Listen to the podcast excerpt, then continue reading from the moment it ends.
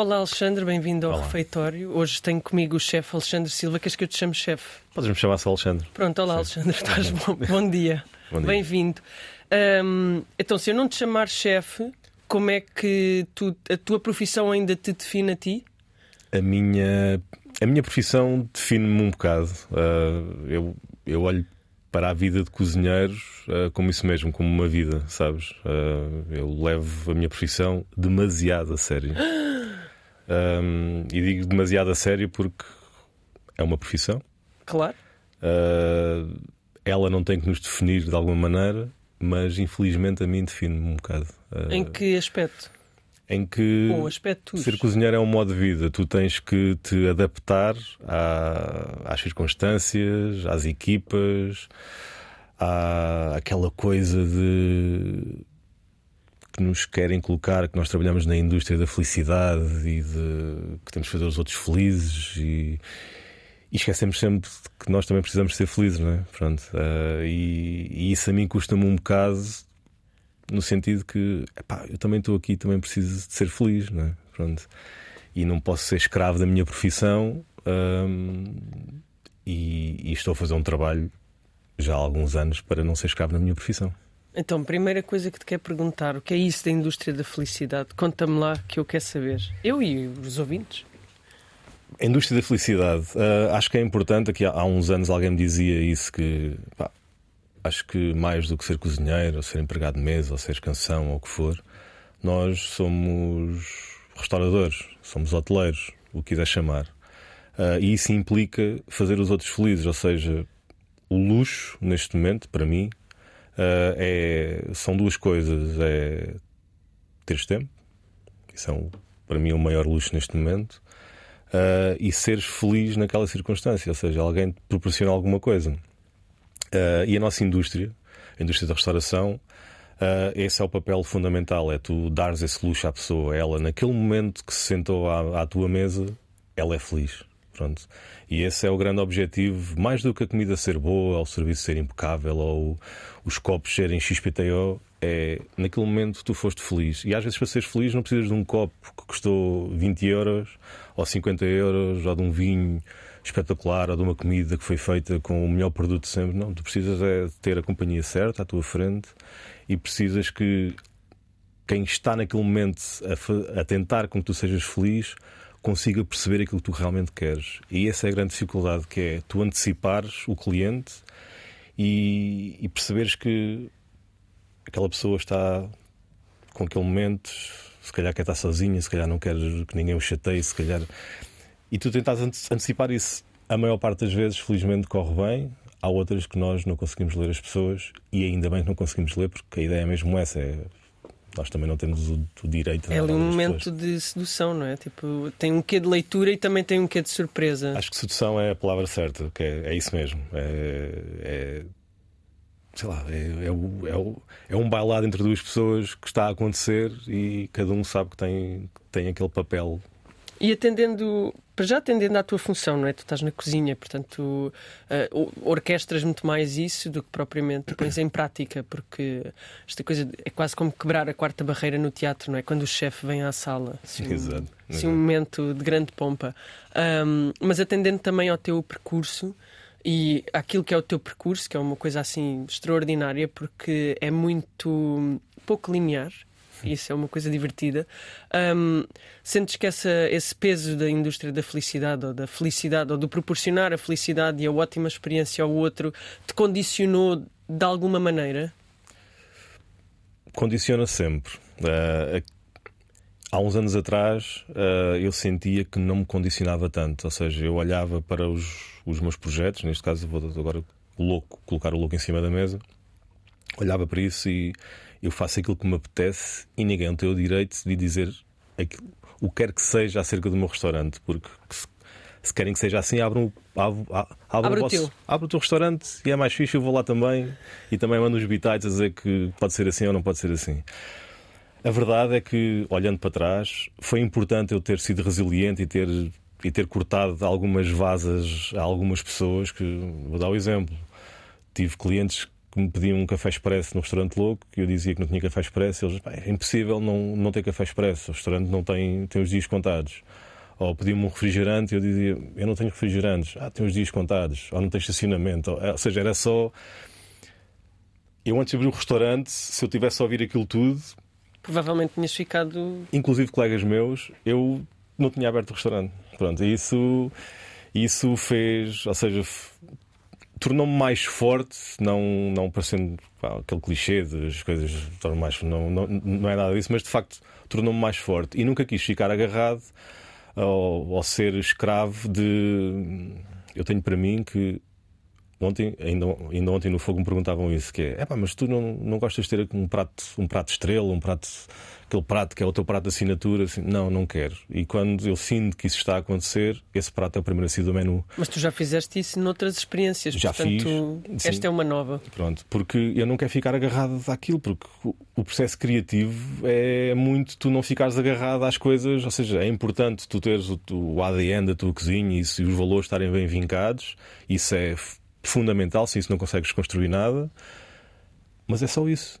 E depois é pá, o arroz de forno é espetacular e é o borrego do arroz de forno é espetacular. É pá, está bem, mas olha, vamos, mudar, vamos tirar essa proteína e vamos pôr outra, porque eu já estou farto de borrego e já estou, se calhar, também farto de arroz de forno. Uh, a verdade, pronto, é que eu não gosto de ficar agarrado a essas coisas e, e já me esqueci da pergunta, porque eu começo, começo a falar e esqueço Não faz mal, não faz mal, é uma conversa, por isso ainda um... bem que nos esquecemos das perguntas. Mas... Se isso te condicionava de alguma forma, já percebemos que não. Não, não condiciona nada. Ah, já me lembro. Uh, o louco hoje e o fogo hoje são, são diferentes para mim, para melhor, uh, porque eu também agora já me consigo colocar do lado do cliente, entendes? Já consigo perceber que, ok, os restaurantes não são só um capricho meu, tem que ser principalmente um capricho para o cliente. E é aí que entra a indústria da felicidade no início, o louco, eu, eu construí aquele restaurante para eu ser feliz.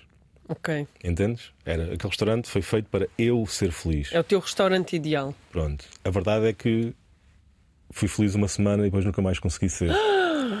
no sentido que. no sentido da pressão, percebes? Uh, ninguém tem o direito.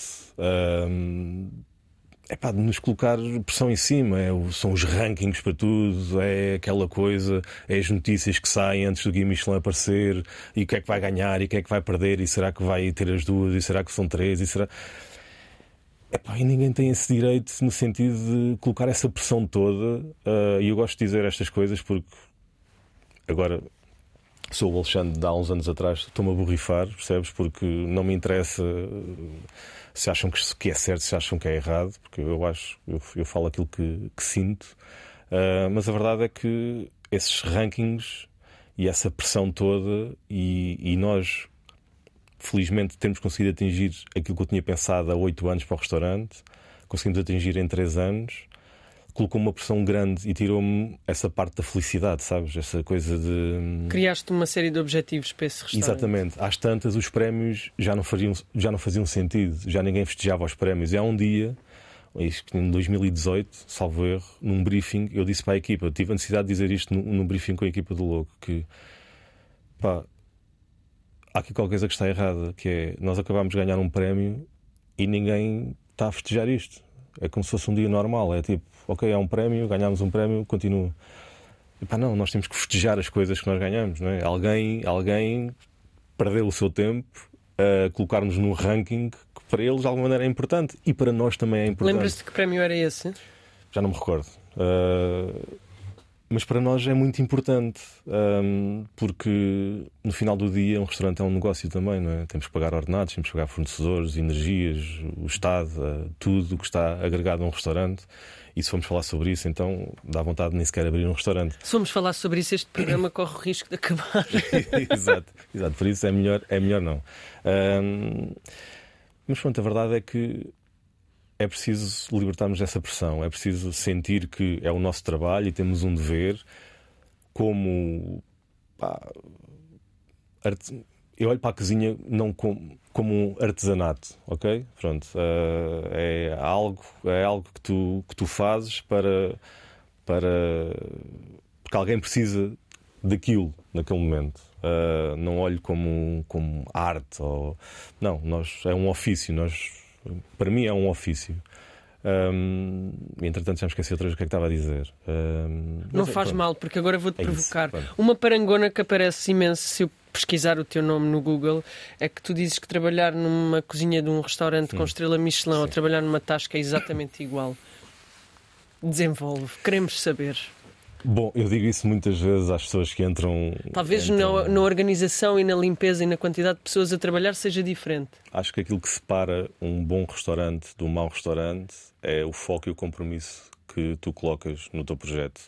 E tu podes ser tão bom cozinheiro num, numa relote como um bom cozinheiro num restaurante com três estrelas Michelin e que está no ranking do Fifty Best do melhor do mundo, ok? Porque é o compromisso que tu tens com, com, com aquilo que está a acontecer. Pronto, e isso é, é, o que separa. Eu digo muitas vezes a quem trabalha comigo que é aquilo que separa um cozinheiro de terceira para um cozinheiro de primeira é a consistência que ele dá. Pronto, é só isso. É, se chegas a horas, se és um bom colega de trabalho, se estás focado e comprometido com aquilo que estás a fazer, e é isso que vai separar as águas. Pronto, e separa realmente, porque para mim é muito mais importante e dou muito mais valor, e acho que todos nós damos, em todas as profissões, não é só na cozinha, àquela pessoa que está comprometida. Pronto, é, eu consigo, eu tenho, tenho a segurança, a segurança de poder trabalhar ao lado de uma pessoa que está comprometida como eu estou e que sente as coisas, não como eu sinto, porque eu sou o proprietário dos dois restaurantes e, e, ninguém tem que sentir aquilo que eu sinto. Isso foi uma coisa que eu também já aprendi, que é, ninguém está a pensar como eu penso, ninguém está a sentir como eu sinto mas podem estar focados, podem estar comprometidos. Isso para mim é excelente. Uh, outra coisa que eu te queria perguntar, ainda relativamente ao louco, é, e à abertura do louco, estas coisas que estavas a dizer, de não haver café expresso, não há refrigerantes. Isso parte tudo de um conjunto de ideais que são teus e que estão ancorados noutra coisa qualquer. Que coisa é essa? Um, bom, em, em primeiro lugar, eu, eu queria ter um restaurante em que fizesse quase tudo dentro do restaurante. Pronto, uh, nós não tínhamos refrigerantes, aqueles refrigerantes propriamente ditos, que pagam mais imposto do que as outras bebidas, porque queria fazer os meus, os meus sumos, queria fazer os meus fermentados e os meus próprios refrigerantes, vá, né? sumos gasificados. Claro. Um, e fizemos isso e, e, continuamos a fazer. Um, mas essa, esta coisa de não ter café expresso não é só por eh, marcar uma posição de pá, não vou ter o café expresso como toda a gente tem. Não é isso, não era ser diferente no sentido de toda a gente tem e não vou ter. Não, era resgatar algumas coisas que se tinham perdido, como o caso do café de balão, que durante o início, para nós promovermos ali um bocadinho aquela coisa do, do balão, do balão, tínhamos algumas receitas e alguns pratos do menu que eram feitos também dentro desse, desse sifão. Um, é mais uma, uma necessidade de resgatar coisas que são importantes para nós para o processo criativo, que é pá, já ninguém se lembra disto, vamos voltar a, a, colocar isto, pode ser que alguém se lembre outra vez e que, pá, que desperte alguma coisa, não é? Porque hum, a mim desperta muito quando, quando bebo um café de balão e posso gostar mais de café expresso. Não é isso que está em questão, porque de facto gosto mais de café expresso. O café de balão exige logo a partir de uma coisa extraordinária que é tempo. Lá está o tempo. luxo e dedicação. Ou seja, e tu consegues, enquanto, enquanto uma pessoa que trabalha na sala, consegues conversar com o cliente, consegues estar ali, consegues explicar o que é o café. É um café expresso, é tu chegas, tiras o café e colocas à frente do cliente. E para mim é mais do que isso. É...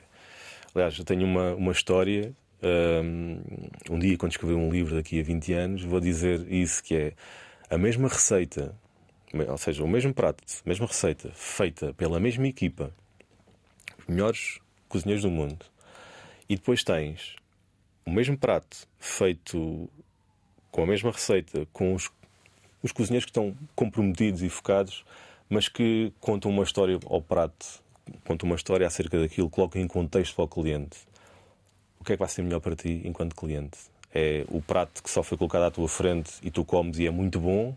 Ou o prato que epá, é bom, mas que tem uma história, tem um contexto? Ou seja, para mim, isso é que é importante. É mais do que o prato, mais do que tudo. Já o Máximo Botura dizia isto: que é, é importante o contexto das coisas, é importante resgatar coisas que, que te toquem de alguma maneira. E o café de balão transporta-me para os meus antepassados, para o meu avô. Como, aliás, eu abri o fogo com a necessidade de voltar mais próximo destas raízes, percebes? Não é. Não, não abri o fogo porque pá, o fogo é, vai ser uma tendência e agora vou abrir o fogo. Não, abri o fogo porque eu tinha a necessidade de estar mais perto. Uh, neste caso, mais perto de mim, até. E destas figuras, porque tu também dizes muitas vezes que assim, a tua maior referência na cozinha é o teu avô. Sim. Isso é uma coisa muito fora do comum, queremos e, saber. E ele nem sequer era cozinheiro. Uh, o meu avô era um, era um homem do campo, era um vitivinicultor um, e, e dedicou a vida dele toda ao campo. E eu aprendi muito, muito com ele no sentido de ser, de ser a pessoa que sou hoje. Não só com ele, mas foi realmente alguns dos valores que eu tenho. O, o meu avô tinha a alcunha do Zé Mau. Era a alcunha dele, tá? a gente, aliás, eu, eu, não me chamo Alexandre na minha terra, sou o neto do Zé Mau. Claro. Pronto, uh, sou o neto do Zé Mau, é a minha, é aquele, o clã, o clã Zé Mau. Mas mas passou-me valores. Ele era Zé Mau, mas era, era uma pessoa que defendia os mais, os mais fracos era, e, era, e era mau nesse sentido no sentido de querer defender as pessoas que mereciam ser defendidas. Pronto. Um, e levava-me sempre para o campo e eu tinha sempre aquela coisa de ir. Uh, e depois, quando entra na minha adolescência, começo-me a fartar de ir, sabe? Porque nós, quando somos adolescentes, somos sempre um bocado parvos. Faz uh, parte. E faz parte. E hoje em dia tenho, tenho saudades disso, desse tempo. E se pudesse voltar atrás, voltava atrás todos Não aproveitaste dias. tudo aquilo que tinhas para aproveitar? Não aproveitei tudo. um, e, mas ficou muita coisa comigo, sabes? Aquela coisa de senso comum de tu viste como é que se fazia e sem perceberes muito bem porquê, isso faz parte de ti. Fazes. Pronto, faz parte de ti.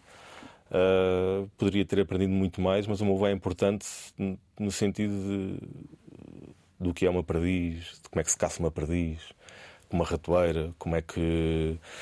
Uh, o que é uma, uma maçã, como deve ser, o que é uma melancia, como deve ser. O que é... Eu fui a um restaurante aqui há uns anos, antes da pandemia, um,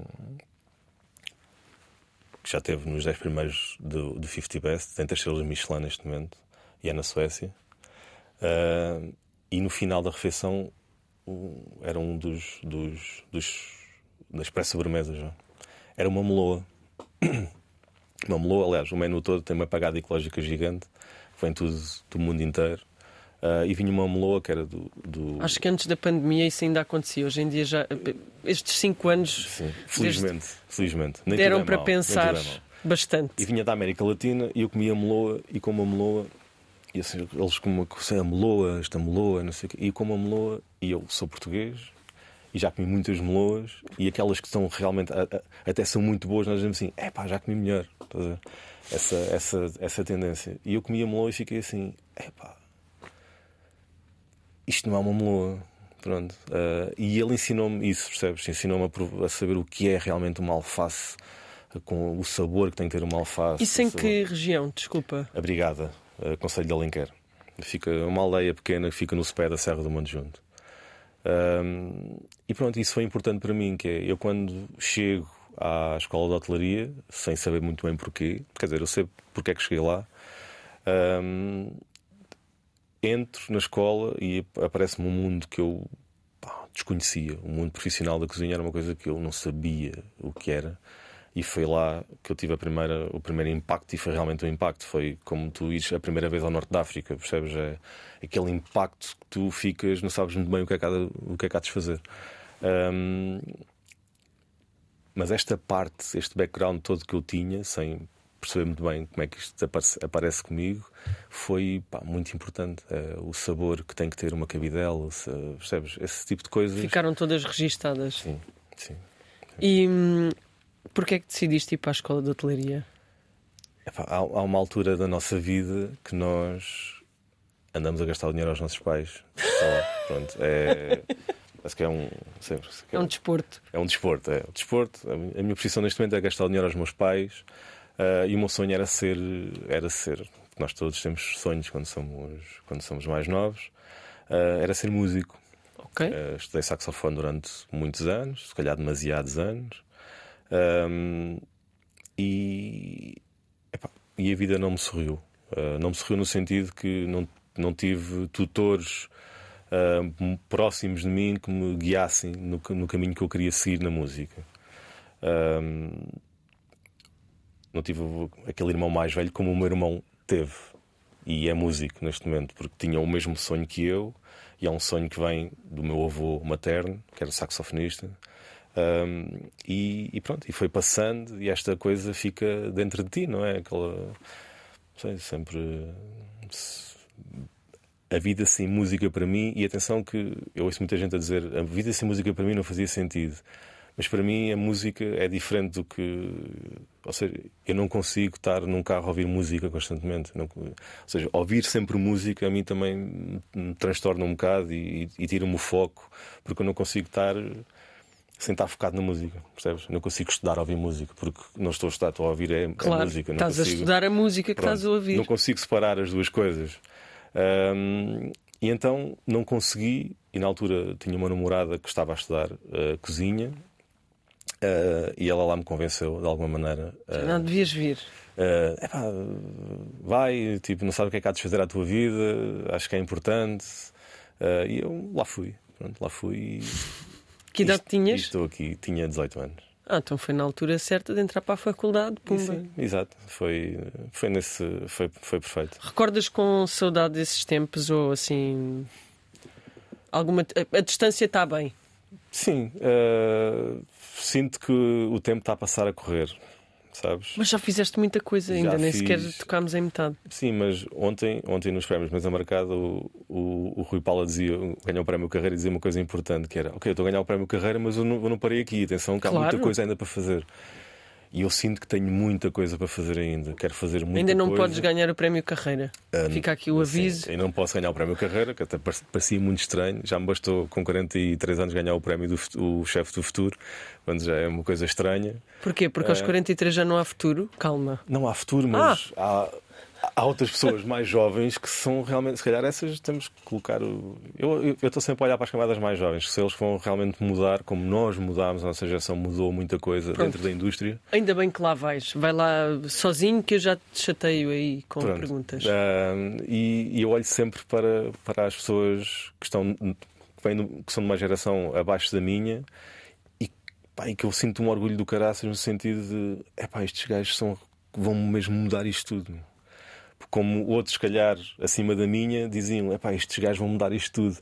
E todos nós mudámos alguma coisa. Isto está. Aliás, se olharmos para Portugal agora e para Portugal que era há 20 anos atrás, em termos uh, culinários, em termos de, de restauração, epá, não tem nada a ver. As coisas mudaram muito e foi preciso existirem cozinheiros, proprietários de restaurantes para começarem a ter as suas ideias, porque até lá muitos eram castrados, muitos viviam com uma corrente atada ao pé e só podias fazer aquilo que o teu diretor acreditava, te deixava, te deixava fazer e muitas vezes pá, não tinham reciclagens como deve ser, não, não tinham mundo, não viajavam, não viam, uh, fico, uh, estavam agarrados a manuais que alguém escreveu no século XIX, entendes? E, e, e isso ainda hoje existe. Um, Mas felizmente existem mais coisas. Felizmente existem mais coisas. Uh, eu quero lá saber, isto só para dar um exemplo, eu quero lá saber se sirve pela direita ou se sirve pela esquerda uma pessoa. Não me interessa disso para nada. Isso, São formalidades. Isso não faz sentido nenhum. Acho que, para, acho que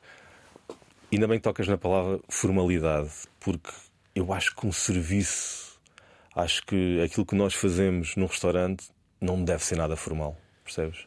Porque está-te a pôr numa posição que podes não ser tu, percebes? Um, epá, e, e, eu acho que uma equipa é isso mesmo, é cada um tem que ser aquilo que é. Uh, e se houver, se houver aquelas, aqueles valores do próprio restaurante e esses valores estão bem definidos e é isso que nós temos que fazer, então as coisas vão resultar. Falaste aí da coisa mais importante que é olhar para as gerações mais novas e perceber que essas gerações mais novas vão mudar muita coisa. Uh, tal como aconteceu contigo. Contigo é muito curioso porque tu fazes parte desta geração de chefes e de pessoas que trabalham em cozinhas uh, que assiste empiricamente, ou seja, dentro do próprio, do próprio mercado, a uma alteração enorme daquilo que era o paradigma e passaste por sítios uh, emblemáticos que já estão extintos, nomeadamente a bica do sapato. Uhum. Um, tinhas a noção daquilo que estavas a fazer nessa altura e de como isso era um contributo tão importante para aquilo que é hoje o tecido gastronómico e de restauração que existe, especialmente na cidade de Lisboa? tinha, tinha a noção que se eu fizesse o trabalho que se, e não vou dizer que sempre fiz, uh, porque é falta de humildade, porque nem sempre fiz coisas boas. Claro. Uh, como todos. Mas pronto, eu, eu, eu, tinha a noção que, que, estava, que estava a fazer que estava a fazer hum, algo para mudar alguma coisa. Pronto, uh, o compromisso que eu colocava, eu gosto sempre desta palavra compromisso porque é isso mesmo. Uh, o compromisso que eu colocava em tudo aquilo que eu fazia, a minha dedicação. Aliás, eu, eu disse à minha mãe quando tive que lhe. Lá, foi muito difícil para mim explicar aos meus pais que ia estudar cozinha. Eu saía à noite no bairro Alto, só para dar um exemplo, saía à noite no bairro Alto e falava com alguém e as pessoas perguntavam: Ah, então o que é que tu fazes? Olha, eu estou a estudar. Uh, sim, eu também estou a estudar. Mas estás a estudar o quê? Cozinha. Ah, mas é preciso estudar para ser cozinheiro. As pessoas respondiam-me isto e assim: Não, só, só, é preciso estudar para ser enfermeiro ou para ser, para ser cozinheiro, não é preciso estudar, na verdade. Um, pá, e aquilo, de alguma maneira, irritava-me uh, e obrigava-me a responder sempre de uma maneira mais, menos cordial às pessoas. Um, mas nessa altura que eu, que eu entro na escola de hotelaria, tenho que provar aos meus pais, ou tenho que lhes fazer a cabeça, porque eles também tinham essa ideia de mas é preciso estudar cozinha. Uh, e tive que lhes provar que, que as coisas iam ser diferentes a partir daquele momento, que é, dizer, tu andas ali não sei quanto tempo a estragar dinheiro e, e, e a estragar o, o, teu próprio tempo e a tua vida uh, numa coisa que se calhar não tinha sentido e agora será que vai ter sentido, não é? Pronto. E, e, eu, eu tivesse e, e, disse à minha mãe que, mãe, eu não quero ser um cozinheiro, eu quero fazer parte de os cozinheiros, percebes? Aquela pá, ter uma palavra a dizer, poder fazer alguma coisa por isto, de, pá, de, de trazer mudança, entendes? claro que para isso acontecer é preciso tu viajares muito, é preciso tu veres, é preciso tu sentires, ouvires outras pessoas para, para conseguires fazer realmente a mudança que é aquilo que tu achas que é importante, ouvir os outros todos. Percebes? Porque eu posso ter uma ideia muito própria daquilo que eu acho que deveria ser o caminho, mas também tenho que ouvir os outros e perceber que se calhar até estou errado em algumas coisas e todos juntos é que vamos, é que vamos conseguir que seja alguma coisa daqui a mais 20 anos. Já falaste aqui dos prémios e das reações aos prémios. Entre o primeiro e o último, as reações foram sempre diferentes entre o primeiro e o último. Porque referiste que a dada altura uh, recebiam-se prémios e era just another day at the office. Sim. Um, mas quando recebeste o primeiro prémio isso não aconteceu? Não. O, os primeiros prémios são importantes porque te mostram que estás no bom caminho. E quando tu levas durante muito tempo pessoas a dizerem não invistas isto, não faças isso, Tem não, cuidado isso, não compres um fogão desse, com esse valor, não. Tu, às tantas, começas a acreditar que estás errado, não é? Pronto. E. E o primeiro prémio, os primeiros prémios servem para isso mesmo, para te dizerem pá, estás no bom caminho, as pessoas estão focadas naquilo que tu estás a fazer. Uh Pronto, é isso, percebes? É, é, importante nesse sentido. E porquê é que deixaste de dar essa importância aos prémios? Porque percebeste que não, o importante é continuar a trabalhar, a consistência, uh, continuar a proporcionar uma experiência boa, continuar a fazer tudo assim certinho. Hoje em dia dou valor aos prémios.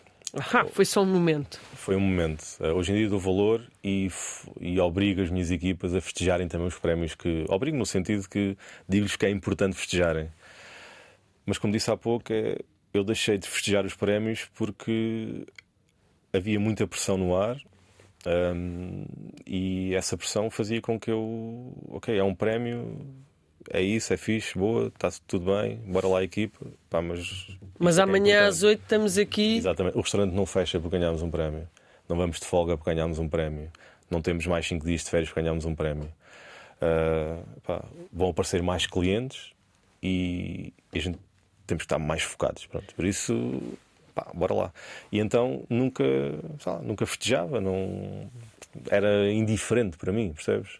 Hoje em dia não. Hoje em dia pá, fico feliz quando vejo a malta a ganhar prémios, fico feliz quando pá, vejo um auditório cheio cheio de pessoas para festejarem que alguém ganhou um prémio, percebes? E estão todos unidos e é verdadeiro, não é aquela coisa de é, o cabrão ganhou um prémio, mas quem devia ganhar era eu, ou que não sei que era outro, ou não concordo com isto, não concordo com aquilo. Não. Pá, eu, eu, hoje em dia sinto, sinto que, epá, que é mesmo verdadeiro, que as coisas estão realmente a mudar. E aquilo que se mudou e, e que se está a mudar cada vez mais é isso: é tu entrares num, pá, numa festa que estão só cozinheiros e barmans e pá, está todo, toda a gente da indústria e tu consegues abraçar toda a gente e tu consegues falar com toda a gente e toda a gente é tua amiga e tu percebes? Isso é que é importante. É, é pá, se não for assim, isto é, é o quê? O que é que andamos aqui a fazer, não é?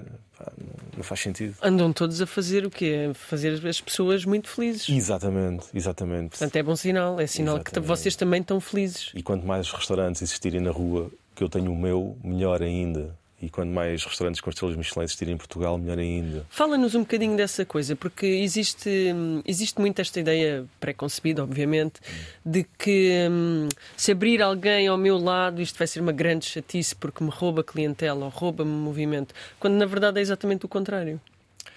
Uh... São, são estas barreiras que tu também ajudaste a quebrar ao longo da tua carreira. Não vou dar-te já o prémio carreira, calma. Pronto, obrigado. Eu acho que é muito melhor agora vou olhar para o nosso país como uma rua. Uh, acho que é muito melhor existirem vários restaurantes na mesma rua do que existir só um, porque as pessoas deslocam-se mais. Uh, quem me dera a mim que, que o Belcante ou outro restaurante qualquer ganhasse três estrelas Michelin agora em fevereiro. Era tão importante e tão grande para o país que só uma pessoa que não consegue ver o panorama todo e não consegue ver a longo prazo é que acha que não é importante, ou que acha que, que o Zé não merece, ou que acha que, é pá, não, merece realmente e acho que era muito importante. E eu, que sou cliente de outros restaurantes e viajo pelo mundo todo para ver e para comer, é pá, sim, merecemos merecemos, porque também já estive noutros restaurantes e também consigo avaliar. Ainda claro. preciso ser inspetor do Guia Michelin para perceber o que é que é um produto congelado, e um produto que não é bom, e um produto que não é autóctone, e um produto que não é. Eu não posso estar num restaurante na Suécia a comer uma meloa que vem de. Ou não e hoje em dia tu preocupas-te mais com isso? Porque há este tempo e, e basta ler ou estar atento que se percebe que este tempo antes da pandemia em que um determinado tipo de restauração privilegiava esses menus com imensa pegada hum. ecológica, hoje em dia estão muito mais focados no produto, que é uma tendência, na verdade, bastante antiga, mas Sim. que agora assume um papel de, de destaque. Isso são tudo coisas que, que se alteraram e que são muito mais valorizadas hoje em dia?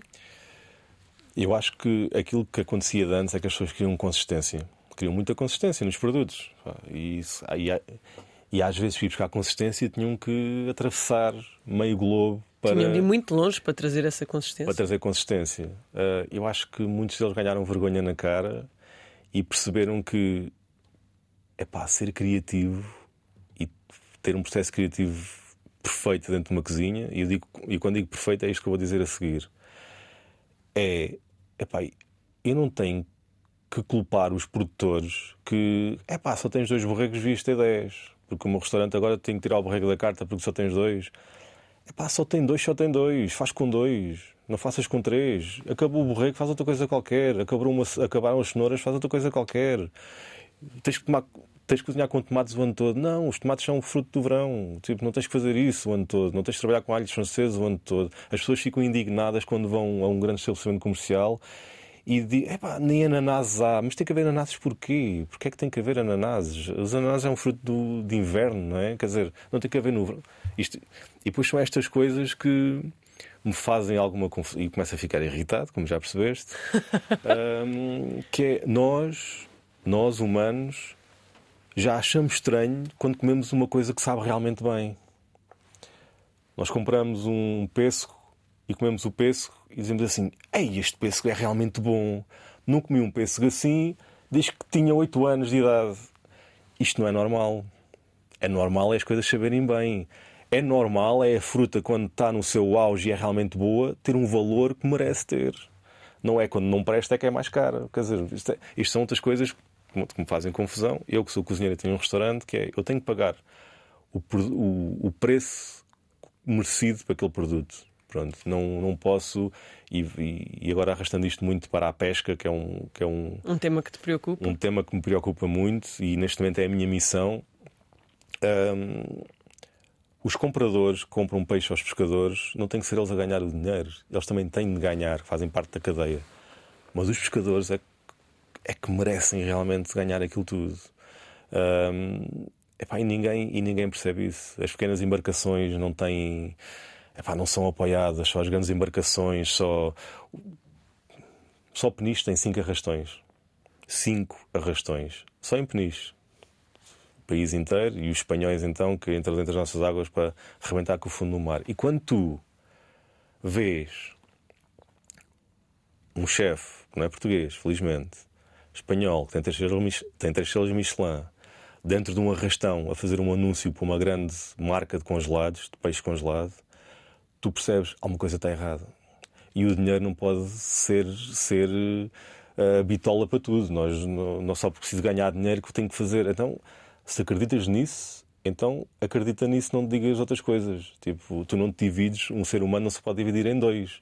Eu não posso, metade do meu cérebro pensa de uma coisa e outra metade pensa de outra maneira. Não. Aquilo que é realmente importante é tu lutares aquilo que, que dizes que acreditas. Não é fazer depois uma coisa que eu, que sei o que é um arrastão, porque isto lá, depois já 90% dos humanos não sabe bem o que é isso, não é? Vem um anúncio e acham que até é fixe. Mas ele está dentro de um arrastão que metem duas charruas dentro do fundo do oceano, rebentam com aquilo tudo, até lixo apanham, que é a única coisa boa que aquilo faz, é apanhar lixo, que depois é, é jogado outra vez ao mar. É? Essa parte é pior. Pronto. E o que é que nós ganhamos no meio disto tudo? Não ganhamos nada. E aqui o, e o produto, o produto é, é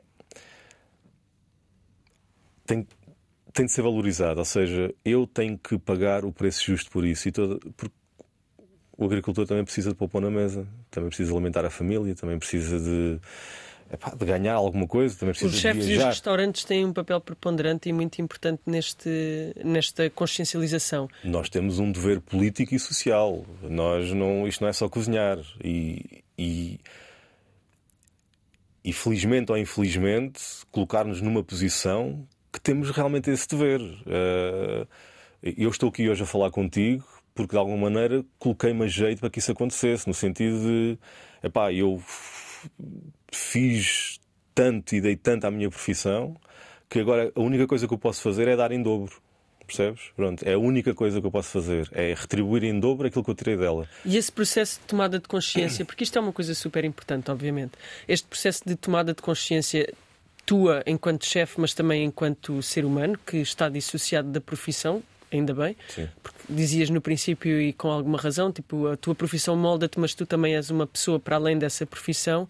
Uh, este processo de tomada de consciência é uma coisa que acontece à medida da tua evolução dentro da própria profissão. Quanto mais conheces os vários setores que estão associados, os teus produtores, tudo isso, isto traz-te mais conhecimento e começas a fazer perguntas, não é?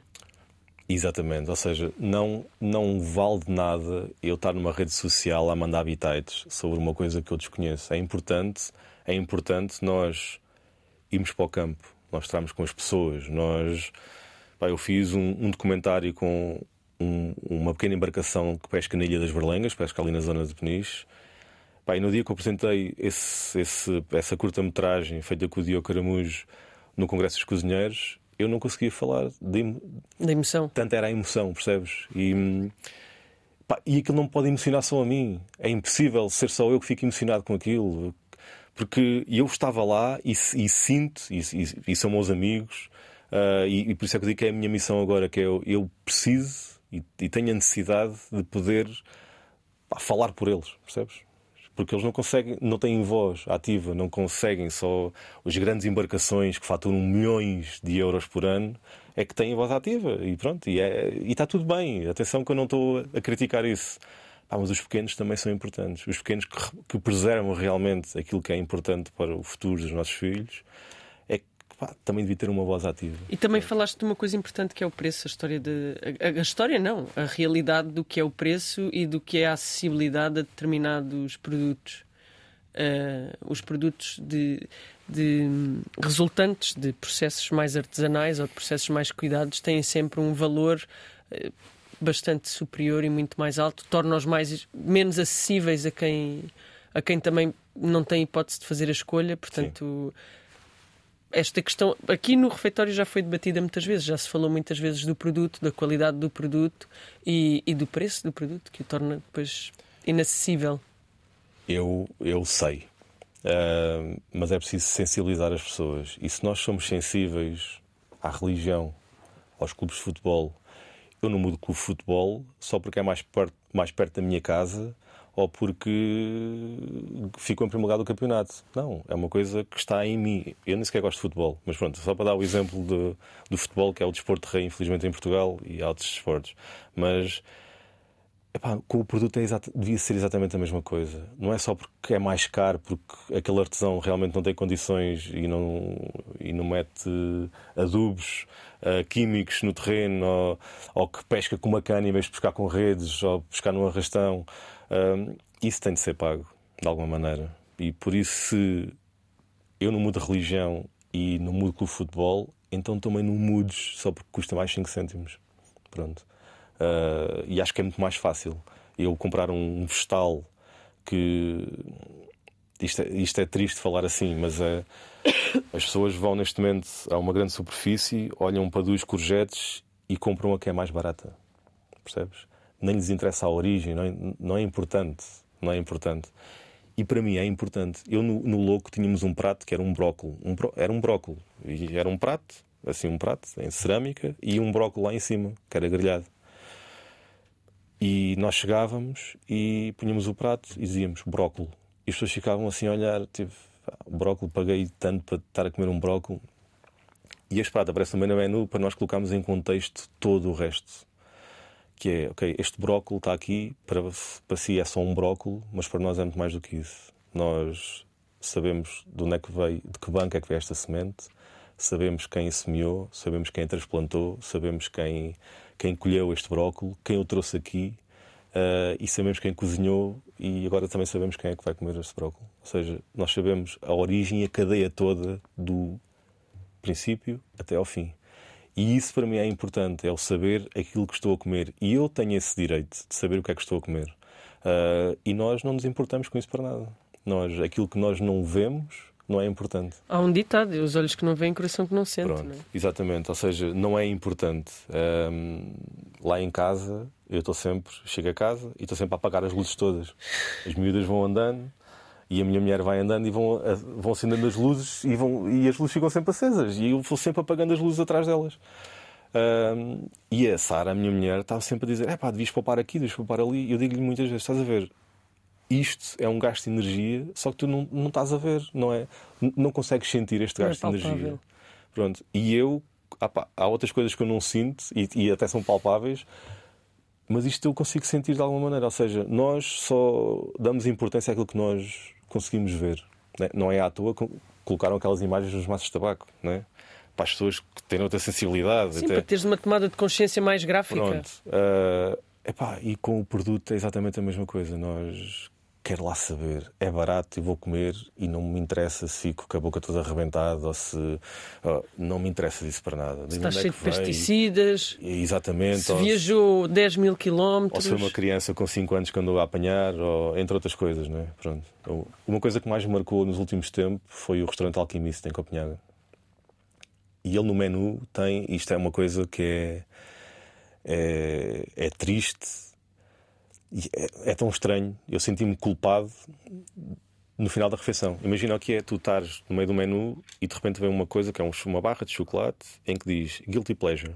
Ok? E tu abres, é um chocolate, tu abres como se fosse um toffee crisp. Abres e lá dentro vem um chocolate em formato de caixão. E depois aparece no teto uma história sobre uh, as crianças a apanhar, a apanhar cacau.